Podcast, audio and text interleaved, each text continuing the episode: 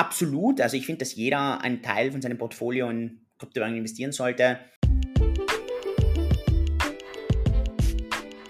Herzlich willkommen zum Aktienkauf Podcast. In diesem Podcast erklären wir, wie du dir mit Aktien langfristig ein Vermögen aufbauen kannst und begleiten dich auf deinem Weg zur finanziellen Freiheit. Disclaimer. Das alles, worüber hier heute gesprochen wird, ist nur die persönliche Meinung der Moderatoren. Es ist keine Anlageberatung und auch keine Kaufempfehlung. Hi und herzlich willkommen zu einer neuen Aktienkauf-Podcast-Folge. Schön, dass ihr wieder alle mit eingeschaltet habt. Heute darf ich einen sehr spannenden Gast in unserem Podcast begrüßen und zwar Dr. Julian Hosp. Viele unter euch werden Julian bestimmt schon kennen, insbesondere alle, die auch in Kryptowährungen investieren. Aber für all diejenigen, die Julian Hosp vielleicht noch nicht kennen, hier ein kurzes Intro über ihn. Julian war bereits Unfallchirurg und Profi-Kitesurfer, weshalb er schon einiges in der Welt gesehen hat. Nach seiner Zeit als Unfallchirurg hat er beschlossen, sich in Asien als Unternehmer selbstständig zu machen und gründete die Firma Cake DeFi, die er als CEO leitet.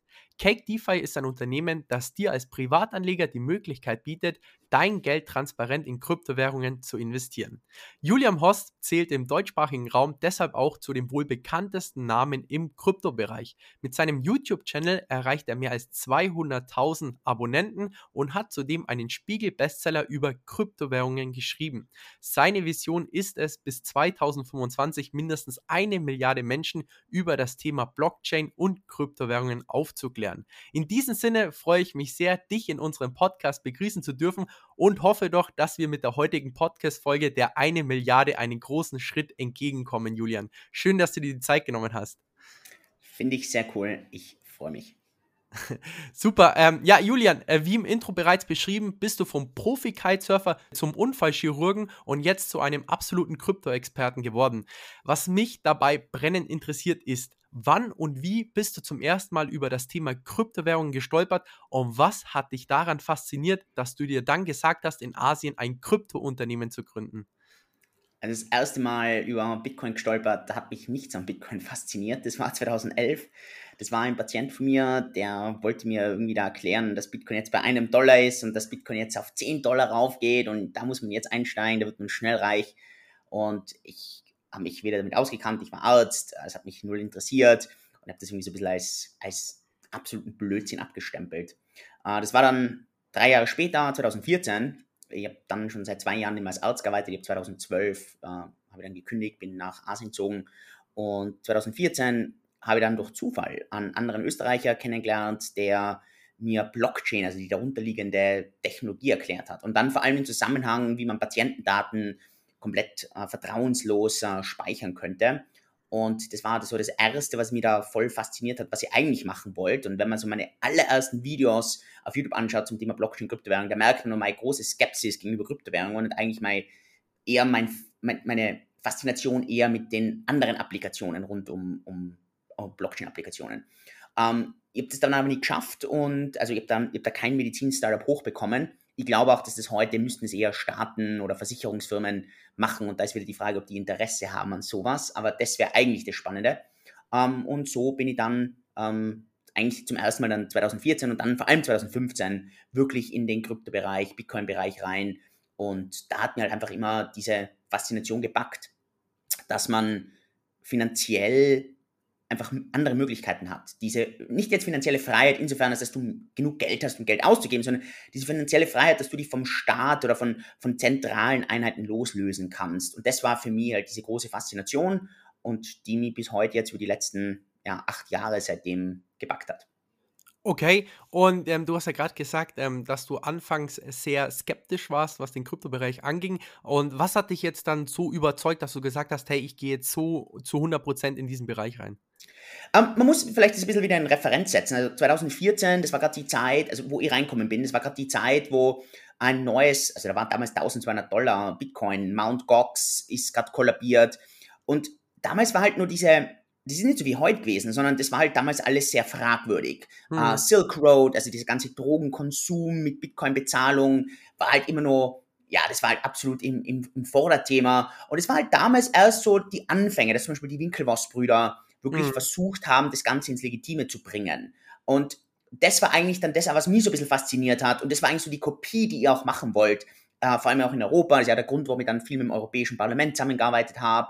Weil das, oder auch dann viel mit Regulatoren, weil ich mir gedacht habe, das ist ein super wichtiger, spannender Ansatz. Und das war eigentlich so, das war halt dann, es hat so ein Jahr gedauert, bis ich dann diesen Prozess gehabt habe, wo ich zuerst mir gedacht habe, ja, das ist zwar spannend, aber ich weiß nicht, ob da wirklich viel Nutzen drinnen ist. Es geht immer um den Nutzen, ohne Nutzen kein Wert. Und mhm. bis man dann erst über die Zeit für mich verstanden hat, dass da Nutzen drin sein kann. Hm.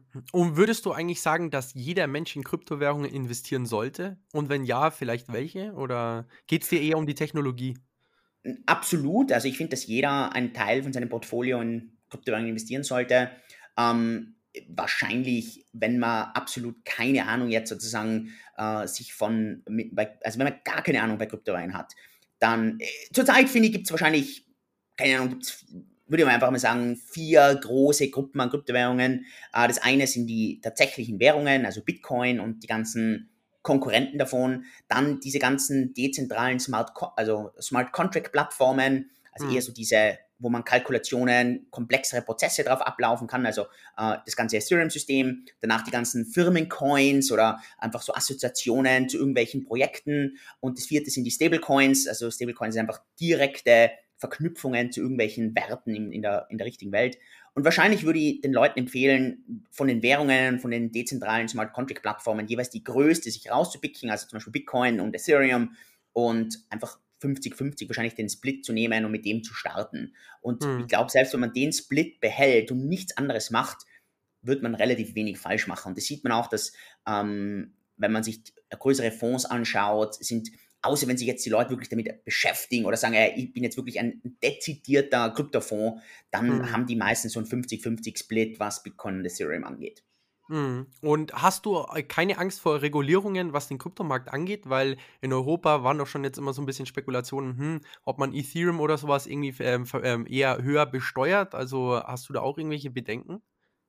Bedenken aber jetzt nicht, man muss es eher erwarten. Hm. Ich, mir würde es überhaupt nicht überraschen, dass ähm, immer mehr Regulation da kommt. Also jetzt zum Beispiel ein, also ein Gesetzesentwurf, der zurzeit aufliegt, ist, dass zum Beispiel die Leute ähm, sich schwerer tun könnten in Zukunft, Coins selber außerhalb von einer Exchange zu haben, äh, weil man da natürlich die Coins pseudo-anonym halten könnte oder halten tut, und das sind ja viele, was, sie, was auch viele machen, ist ja jetzt per se nichts Illegales dabei, aber natürlich weiß der Staat dann nicht, wie viele Coins du hast.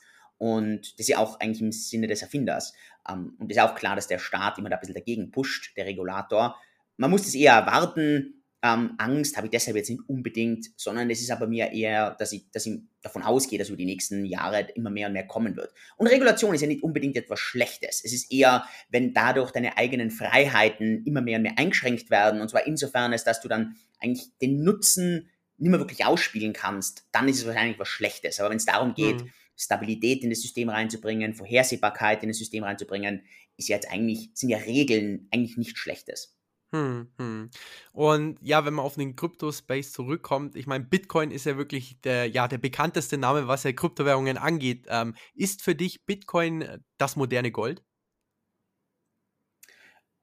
Ähm, muss man jetzt definieren, was sozusagen, also was bezeichnest du als modernes Gold? Ist es das, also für mich ist, äh, wenn wir jetzt physisches Gold nehmen, dann habe ich im Prinzip eines der absolut ältesten Investment- oder Kapitalaufbewahrungsorte ähm, es ist physisch, es ist äh, seit Jahrtausenden wertbeständig, ähm, es wirft keine Zinsen ab, es ist, ähm, es hat eigentlich jetzt nicht wirklich einen Nutzen als Metall, ein bisschen in der Industrie, ein bisschen als Schmuck, aber es ist eigentlich so, ja, ähm, recht wenig. Ähm, es ist zwar transportabel, aber es ist natürlich nicht ganz so einfach, es ist relativ schwer. Ähm, sollte irgendwann mal in der Zukunft, in der fernen Zukunft, äh, Asteroiden-Mining starten, dann weiß man natürlich nicht genau, wie rar bleibt dieses Metall. Ähm, da muss man die Kosten ein bisschen gegenrechnen.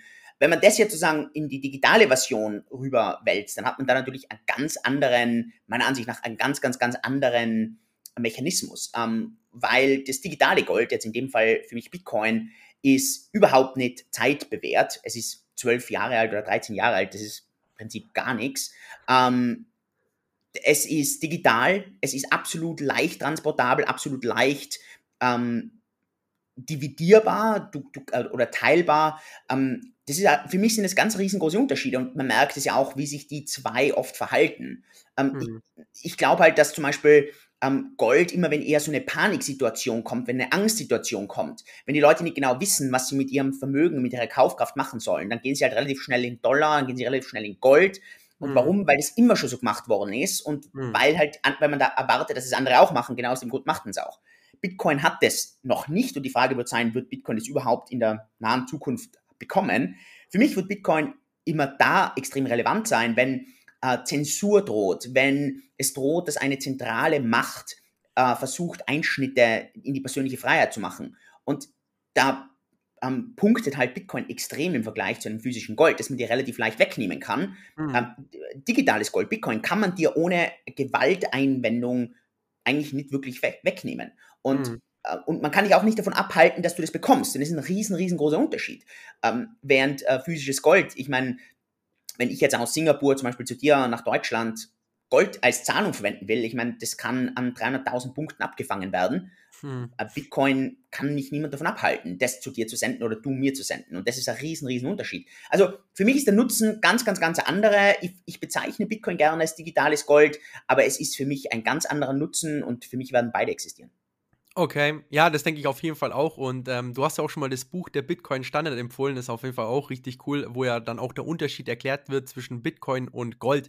Ähm, was mich dann auch interessiert, wo schätzt du ungefähr den fairen Wert eines Bitcoins? Ich meine, ähm, ja, während dem Corona-Crash oder beziehungsweise 2018 hatten wir einen Preis pro Bitcoin bei knapp 20.000 Euro. Dann Corona-Crash waren wir, glaube ich, bei 2.000 Euro und jetzt sind wir ja wieder bei den 40.000 Euro. Und äh, im Vergleich natürlich zur Vergangenheit sind wir schon bei dem All-Time-High ungefähr fast oder war ja schon mal 50.000 knapp.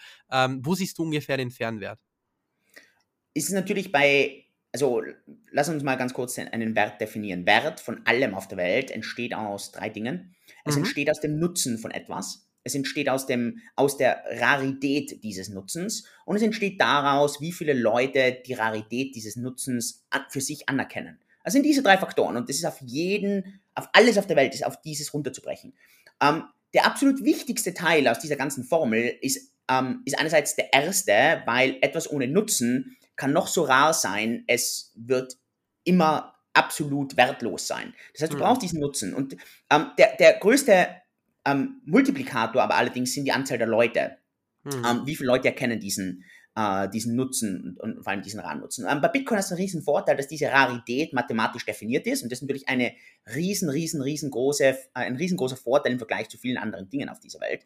Ähm, die große Frage, wenn wir jetzt heute sagen, also da sitzen, ist, kann man diesen Nutzen als absolut bewerten oder ist es nicht einfacher, diesen Nutzen relativ im Vergleich zu anderen Zeitpunkten in der Vergangenheit zu bewerten und sich dann immer ein bisschen zu überlegen, okay, wie hat sich der Wert hier relativ verändert im Vergleich zu vor der Corona-Krise, als mhm. in der Corona-Krise der absolute Tiefpunkt war, als Elon Musk äh, über Bitcoin vor einem knappen Jahr gesprochen hat, als das All-Time-High Ende Oktober, Anfang November 2021 passiert ist. Wie hat sich hier der Wert relativ verändert? Und da muss man jetzt ein bisschen drauf schauen.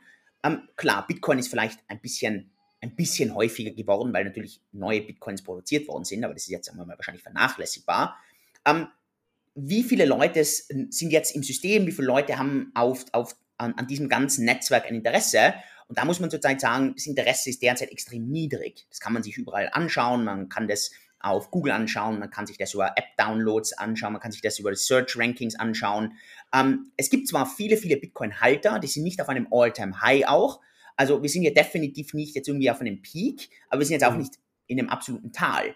Und mhm. dadurch bleibt uns die letzte Frage, ähm, wie wertvoll ist, also der, im Prinzip zwei Dinge. Einerseits, Bitcoin funktioniert super als ein Risk-on-Vermögenswert, also dass ich Risiko eingehen will, weil es etwas Neues ist, weil es extrem viel Hebel hat ähm, und gleichzeitig als zensurresistentes digitales Etwas. Und da muss man sich immer überlegen, wie viele Leute sitzen heute da und wollen entweder gerne Risiko mit ihrem Kapital eingehen und ich denke derzeit in der, in der derzeitigen Welt relativ wenige. Wir haben Inflation, die extrem raufgeht, die Leute haben immer weniger freies Kapital äh, wir sehen Ungewissheiten mit Krieg, mit, mit Zinsen äh, und so weiter und so fort. Also ich glaube von dem her wenig. Und gleichzeitig ist dann die Frage, wie viele Leute sitzen denn heute da und sagen, ich brauche für meinen Nutzen etwas zensurresistentes, digitales Etwas. Und wenn du jetzt nicht gerade in der Ukraine bist, wirst du wahrscheinlich nicht so sehr von diesem Nutzen zurzeit profitieren, schon gar nicht wirklich im Dachraum. Also für dich im Dachraum wird vor allem der Nutzen als ein spekulativer Vermögenswert sein.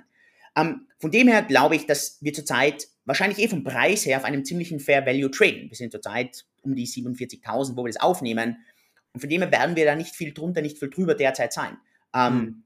Das heißt jetzt nicht, dass wir nicht um 10.000 raufgehen können, 10.000 runtergehen können, aber plus mhm. minus sehe ich zurzeit ist hier ein bisschen der, der Fair Value. Und mhm. natürlich, mhm. umso weniger Bedarf für das Ganze sein wird, umso noch geringer wird der Wert sein. Das heißt mhm. aber nicht, also das heißt nicht, dass ich jetzt nicht absolut trotzdem glaube, dass man einen Teil von seinem Vermögen in Bitcoin haben sollte.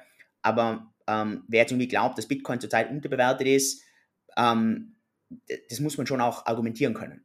Hm, hm. Okay, auf jeden Fall sehr spannende Ansicht, teile ich genauso. Jetzt hast du ja auch schon gesagt, man sollte einen kleinen Teil seines Vermögens zumindest in Bitcoin investieren.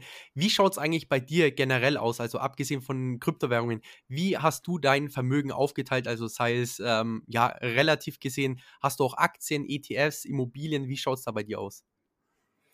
Muss man natürlich immer ein bisschen in Perspektive setzen. Ähm, mein Vermögen, das sage ich auch immer sehr transparent, ähm, beziffert sich in mehreren hundert Millionen US-Dollar liquidem Kapital. Hm. Und da legt man natürlich sein Vermögen wahrscheinlich ganz anders an, als wie jemand, der vielleicht 1000 Euro hat, 10.000 Euro hat, 100.000 Euro hat, eine Million hat, 10 Millionen hat.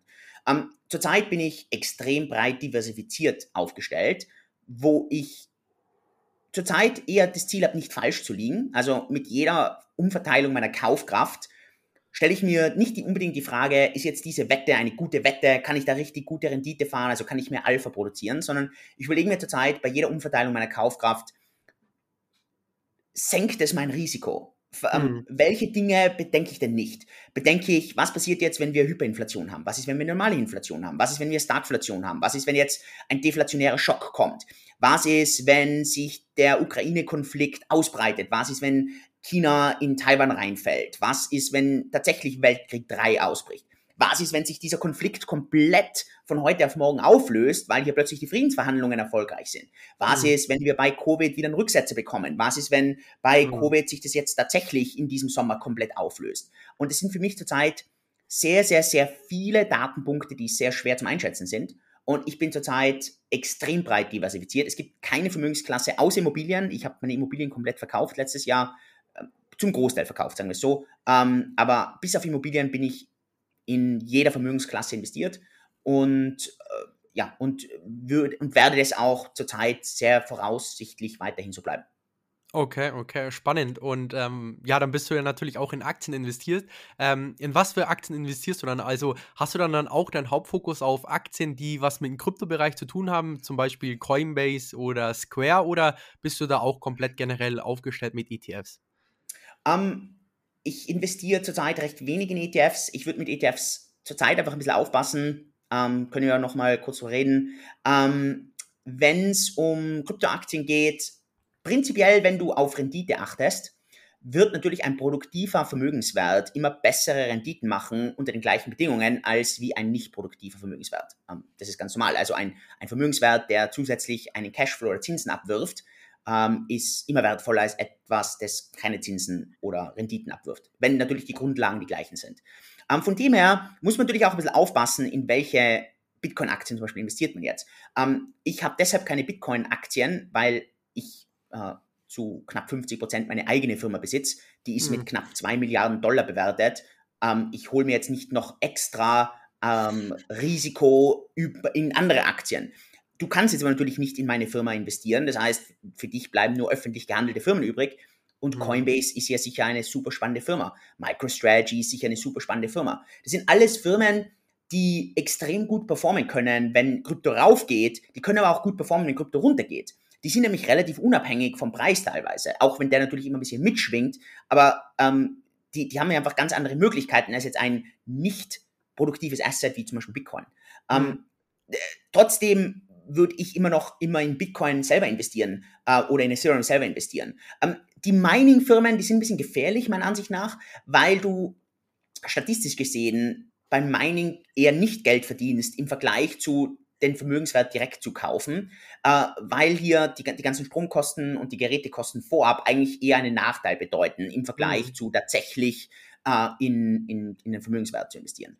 Ähm, das ist einfach meine Meinung zu den Kryptoaktien zurzeit. Ähm, in was investiere ich zurzeit? Ich investiere in wenig ETFs. Wenn du in ETFs zurzeit investierst und du in breite, gute ETFs investierst, musst du dir wahrscheinlich einfach im Klaren sein, dass du die Renditen aus den letzten paar Jahren eher nicht sehen wirst. Aus dem okay. Grund, hm. weil Inflation wird wahrscheinlich länger mit uns sein, Zinsen werden raufgehen und es wird extrem schwer für die unterschiedlichen Sektoren zu sein, hier immer stark zu performen, dass alle Sektoren gleichzeitig gut performen. Und wenn du jetzt nicht total ein gutes Händchen hast, in die einzelnen Sektoren reinzuwetten äh, und die rumrotierst, dann wird sich das einigermaßen ein bisschen aus, ausgleichen. Und wenn du sozusagen allein gegen die Inflation ankämpfst mit deinem Investment, dann sollte das irgendwie so das Ziel sein, dass du wahrscheinlich einfach ein paar Prozent gegen die Inflation im Plus bist.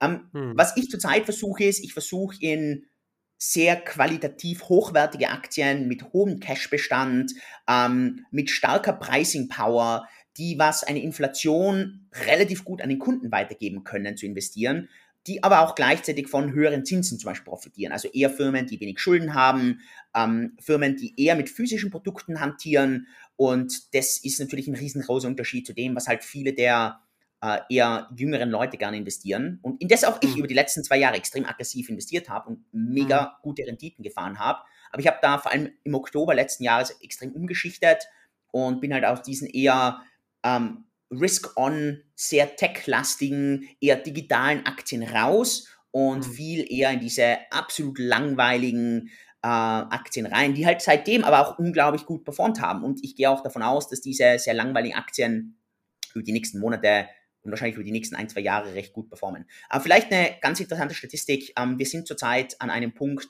der Yield Curve, in, äh, äh Yield Curve Inversion, also die, der, die 10-Jahres- und die 2-Jahres- äh, ist knapp davor, zu, äh, gegenläufig zu werden. Das heißt, du kriegst mehr Geld, äh, für, Geld für zwei Jahre den Staat zu verleihen, als wie an zehn Jahre, was total skurril ist. Und wenn das passiert, ist es statistisch gesehen oft so, dass ein Jahr darauf die Aktienmärkte relativ gut stehen, dass dann aber 18 bis 24, 18 bis 24 Monate später eher eine Rezession kommt. Und das, also richtige Rezession. Und das sollte man sich schon ein bisschen überlegen, wenn man zurzeit total vorsichtig im Aktienmarkt drinnen ist und sagt, ey, ich bleibe eher zurzeit mit meiner Kaufkraft in Cash und ich warte jetzt einfach mal, bis dieser Crash kommt. Es kann relativ gut sein, dass wir die nächsten Monate eher eine Rallye kommt auch okay. wenn es derzeit überhaupt nicht so aussieht.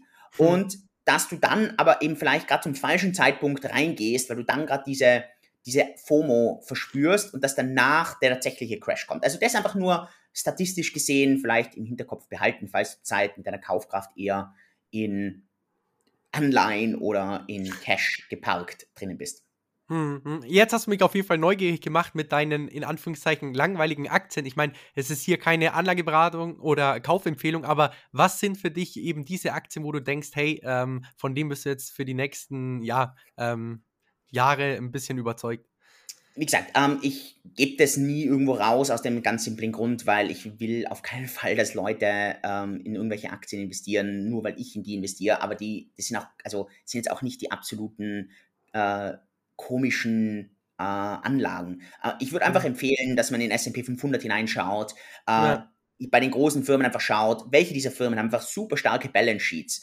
Ähm, wer ist da, hat einfach hohe Cash-Bestände. Und ich meine, das ist nicht so schwer zum rausfinden. Dann würde ich vor allem in die, in die Firmen investieren, die man selber nutzt, ähm, wo man wirklich das auch abschätzen kann, wie geht es diesen Firmen, weil man merkt es am eigenen Konsum. Ähm, mhm. ein, ein ganz simples Beispiel von mir ist zum Beispiel Apple und ich glaube, das habe ich immer schon wieder gesagt, dass Apple bei mir seit langem einfach schon eine riesengroße Position bei mir ist. Äh, schon, also wirklich seit, ich würde fast sagen, seit einem Jahrzehnt, glaube ich. Mhm. Die, die zwei Positionen, die ich seit, also ich weiß nicht, ich glaube, dass ich Berkshire länger habe als Apple, aber Berkshire und Apple sind auch die Positionen, die ich massiv aufgestockt habe, auch wenn die natürlich total überlappen, weil Berkshire extrem viel in Apple investiert. Aber die zwei Positionen, Berkshire und Apple, Apple sind einfach richtig gute Beispiele. Ähm, mhm. Mega cash-stark, physische Produkte, können die Pricing Power extrem stark weitergeben. Wenn du in das Portfolio reinschaust, das Berkshire hat, das ist ein, ein Portfolio, das wird immer weiter verwendet. Apple genau dasselbe. Und das sind einfach so zwei Beispiele. Und das sind jetzt super langweilige Aktien. Das sind keine spannenden Ausnahmeaktien jetzt. Mhm. Ähm, diese Aktien haben seit Anfang November unglaublich gut performt und ich kann mir recht gut vorstellen, dass die halt extrem gut weitergehen. Und, und so ähnlich schauen halt meine anderen Aktien auch aus. Also, mhm. ähm, und ich habe meistens ein sehr konzentriertes Aktienportfolio von weniger als zehn Titeln, ähm, weil ich auch kein professioneller Anleger bin, sondern ich eher für mich Firmen gern habe, die ich relativ gut einschätzen kann, wo ich relativ wenig Risiko sehe. Ähm, und das ist eher so ein bisschen meine Allokation hier. Wenig zurzeit, also ich habe schon auch in breiten ETFs drin, aber das ist eher so eine Parkposition und äh, ist aber nicht unbedingt, dass ich mir hier viel erwarte. Hm, hm. Ja, macht auf jeden Fall Sinn. Und wenn man jetzt andere Privatanleger anschaut, die vielleicht noch nicht in Kryptowährungen investieren, ich meine, es gibt ja seit ähm, kurzer Zeit auch Krypto-ETS. Wie stehst du zu diesem Konstrukt? Ah, das sehe ich als Privatanleger ziemlich sinnlos, wenn ich ehrlich bin. Ich verstehe, okay. dass das institutionelle Anleger machen. Ähm, als Privatanleger verstehe ich nicht, warum man hier noch einen zusätzlichen Layer, eine zusätzliche Ebene an Komplexität hineinbringt. Ich würde hier eher direkt zu den Tauschbörsen oder zu den Krypto-Plattformen gehen und dort ähm, die Kryptowährungen kaufen. Und äh, wie gesagt, ich sage das jetzt nicht, weil ich jetzt CEO von Cake DeFi bin, wo nee, du auch klar, Kryptowährungen ja. kaufen kannst, sondern ich sage das mit einer ganzen Ehrlichkeit, wo ich einfach nicht verstehe, warum jemand einen zusätzlichen, eine, eine zusätzliche Komplexität einbauen will, anstatt dass man eigentlich genau das ja als Sinn macht, dass man sagt, ich besitze diese Bitcoins und oder diese Ether selbst oder andere Kryptowährungen selbst und kontrolliere die auch selbst. Hm, hm, okay. Ja, gut, äh, zu guter Letzt habe ich noch ein Thema, das jetzt immer mehr in den Mainstream rückt, und zwar das Thema NFTs. Wie ist deine Meinung zu diesem Thema? Um, ähm, ich habe keinen einzigen Dollar in NFTs investiert.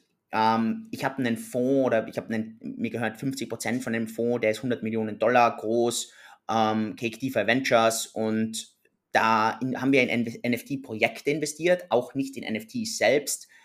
Es ist für mich zurzeit die einzigen, die wirklich mit NFTs Geld machen, das sind die Influencer oder das sind die Leute, die mit viel Reichweite ein Projekt einfach pushen. Es können mhm. natürlich auch Firmen, Medien, Outlets und so weiter sein. Ansonsten, die Leute, die halt sonst einfach mit denen Geld machen, ist für mich deutlich mehr Glücksspiel als alles andere. Mhm. Um, NFTs haben auch extrem an Preis verloren über die letzten Monate oder Wochen. Ähm, gut, ich habe vor einem Jahr in einem Interview schon gesagt, dass NFTs für mich total overhyped sind, auf kurzfristiger Basis, auf langfristiger Basis super spannend. Und mhm. ich hätte am Ende nicht falscher liegen können, ähm, weil ganz ehrlich, wenn du vor einem Jahr in NFTs investiert hättest, dann äh, hättest du wahrscheinlich dein Geld verfünf, versechst, versiebenfacht auf heute. Also von dem her, ich lag hier komplett falsch. Also ich würde hier meine Einschätzung wahrscheinlich auch einfach mit einer Prise Salz äh, irgendwie ein bisschen sehen. Ich bin unglaublich skeptisch, was NFT-Projekte einfach angeht. Äh, kurzfristig, auch wenn ich eben auf die nächsten Jahre denke, da sind super tolle Dinge dabei, wie zum Beispiel, dass Nike äh, die Schuhe zum Beispiel mit NFTs authentifizieren will, Diamanten mit NFTs, ähm, der ganze Immobilienmarkt könnte ein bisschen umgeschubert werden, Memberships, das sind natürlich alles super spannende Dinge. Zurzeit ist das für mich einfach nur Glücksspiel. Ähm, hm. Und wie gesagt, hoffentlich, oder? Liege ich ja auch über, die, über das nächste Jahr wieder komplett falsch. Aber ich, ich tue mir total schwer, hier auch nur einen Euro Kaufkraft äh, dorthin zu äh, positionieren. Okay, alles klar. Ja, spannend. Das ist ja auch ein ähm, sehr, wie soll man sagen, ähm, schnelllebiger Prozess, die NFT-Welt. Also da passiert ja ziemlich viel. Und ja, Julian, ähm, vielen Dank für deine Zeit. Äh, jetzt sind wir schon am Ende des Podcasts angelangt. Wo können dich alle unsere Zuhörer finden? Ähm, zwei Dinge ähm, auf Twitter, also twitter.com-julian Hosp äh, und sonst bei uns auf der Firma www.cakedefi.com und äh, genau, das sind eigentlich so die Hauptpunkte. Freue mich auf jeden Fall, wenn du vorbeischaust, dich austauschst, kannst du mir gerne auch Fragen stellen und ja, immer schön für den Austausch da. Top, dann äh, packe ich auf jeden Fall die ganzen Links dann unten in die Podcast-Shownotes rein. Julian, nochmal vielen lieben Dank für deine Zeit hier im Podcast. Ähm, ja, ich würde in diesem Sinne dir auch ähm, noch das Schlusswort zum Podcast geben. Vielen Dank zum Zuhören. Ich hoffe, du hast viel aus ihm bekommen und wie gesagt, auf äh, viel Gesundheit, auf gute Freundschaft und äh, ja, auf hoffentlich viel Glück in deinem Leben. okay, super. Dann bis zum nächsten Mal. Ciao, Julian. Danke. Falls dir die Folge gefallen hat, lass doch gerne eine 5-Sterne-Bewertung auf iTunes da oder teile die Folge mit deinen Freunden. In diesem Sinne, habt einen guten Start in die Woche und wir hören uns nächsten Sonntag wieder.